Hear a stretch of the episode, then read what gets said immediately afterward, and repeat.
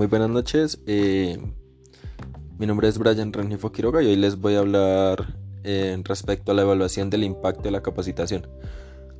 Pues bueno, es claro mencionar que, que, el, el impacto del desarrollo de la capacitación, eh, bueno, apoya obviamente la competencia de administrar proyectos de capacitación y formación personal, ¿no?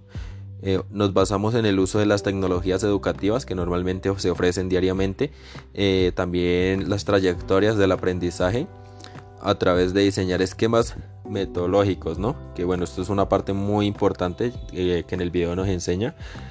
también la capacitación nos permite llevar a cabo una medición constante.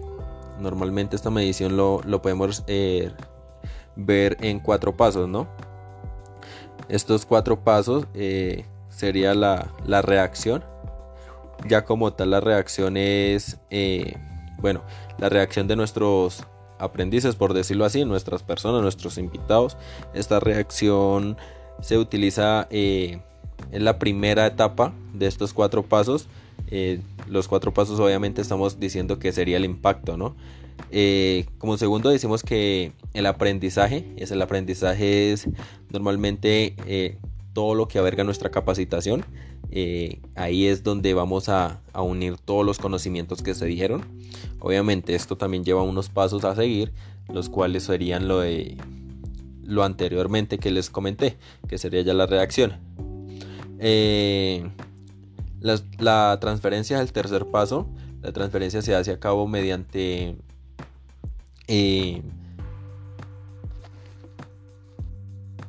También nos damos a entender que bueno, la transferencia normalmente se utiliza para así poder nosotros eh, albergar toda, eh, toda, la encuesta, por, por, decirlo así, toda la encuesta mediante se realizó la capacitación. Eh, también normalmente como último paso tenemos los resultados. Los resultados serían el conocimiento adquirido por las personas. normalmente cuando se realiza cada evaluación de una capacitación, ¿no? Este serían los, los, los métodos o el impacto en general en el cual normalmente nos caracterizamos cuando estamos haciendo la debida capacitación. Bueno, normalmente eh, también al hacer el impacto de la capacitación también se pueden hacer diferentes métodos de pruebas, ¿no? Eh, ya sean pruebas escritas o muchas veces entrevistas. En estas pruebas obviamente eh, se realizan los resultados del aprendizaje obtenido y se van calificando en un orden específico ya sea mediante cuestionarios o evaluaciones. Entonces ahí mismo vamos adquiriendo, eh, o bueno, vamos dando los métodos que se van usando. También podemos realizar eh, los, que los ejercicios de aplicación. Estos normalmente se basan mediante juegos de roles o muchas veces también virtualmente, ¿no? En los juegos de roles normalmente las personas eh, lo que se hace es caracterizarse y asimismo ir midiendo, digamos, lo aprendido que, que se realiza.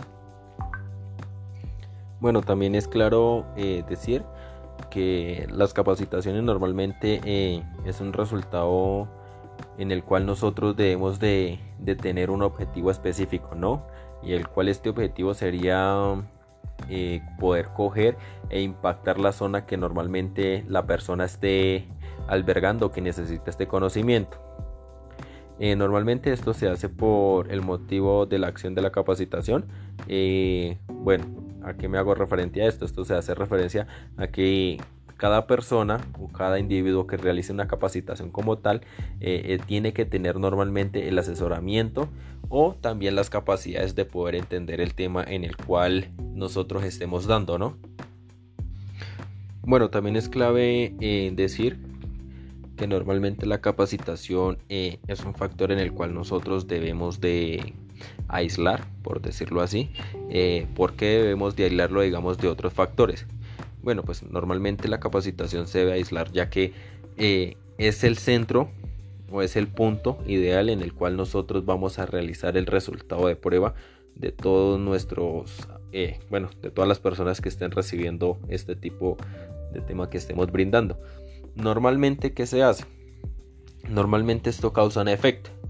El efecto es de qué? Si nosotros estamos hablando de ventas, si nosotros eh, diferentes tipos de, de programas obviamente que existen, eh, nosotros debemos de irlos apartando e irnos concentrando normalmente en el tema en el cual nosotros queremos llegar o en el, en el tema en el cual nosotros debemos, eh, bueno, afrontar, ¿no? Como tal.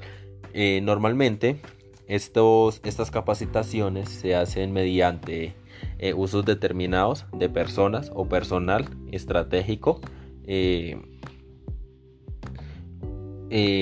saliéndome un poco del tema, eh, bueno, también es, es algo importante decir que normalmente nosotros debemos de aislar el factor de la capacitación, como yo lo decía anteriormente. Saber identificar si a estas personas verdaderamente se les está brindando ese conocimiento. ¿Cómo nosotros podemos hacer esta medición? La podemos hacer, digamos, en la forma correcta de coger un grupo amplio de personas, decir la mitad eh, no recibe la capacitación y la otra mitad sí la recibe. ¿Para qué? Para que al final nosotros nos podamos enfocar en decir, bueno, esta mitad que recibe la capacitación vamos a compararla con el otro grupo y así vamos a medir el nivel de, calidad de aprendizaje que recibieron. Que si tomaron, si lo, pusieron a prueba, eh, si lo ejecutaron. Entonces es obviamente algo muy útil poder nosotros coger y hacer este factor, ¿no? Este factor obviamente normal, eh, se hace para cualquier tipo de grupo, eh, ya sea un grupo estándar, un grupo de capacitación de ventas, eh, no importa el tema, es muy bueno hacerlo ya que obviamente se puede hacer la medición de él. también podemos decir que, bueno, normalmente los, los indicadores también, esto se debería un, en un rol, ¿no? Eh, bueno, normalmente nosotros también debemos de tener en cuenta eh, los beneficios de la capacitación, ¿no? Si esto verdaderamente nos benefició a nosotros como empresa o como compañía eh, hacer estas capacitaciones para todo nuestro personal y que ellos lo pongan a prueba. otro rol muy importante serían los costos totales de la capacitación. Obviamente también debemos de tener en cuenta que esto siempre va a tener un costo, ¿no? Todas las cosas que uno haga para una compañía tienen un costo adicional y esto también se debe estar midiendo, ¿no? Eh, los costos directos e indirectos eh, son costos que normalmente sí o sí se deben usar, ¿no? O sea, que sí o sí se deben albergar dentro de esta capacitación. Normalmente estos indicadores son traducidos o bueno, todo esto lleva un valor monetario, ¿no? Como les decía anteriormente, todo cuesta. Entonces es algo muy importante nosotros poder coger y decir, bueno, esta, esta capacitación tiene un costo, tiene eh, unas garantías, eh, tiene una elevancia de tanto por ciento de, producto de inversión, pero asimismo vamos a sacar la ganancia de ellos. Entonces es algo muy bueno, de verdad recomendado la evaluación del impacto de la capacitación, es algo, un tema muy interesante, y se lo recomiendo a todos. Muchísimas gracias.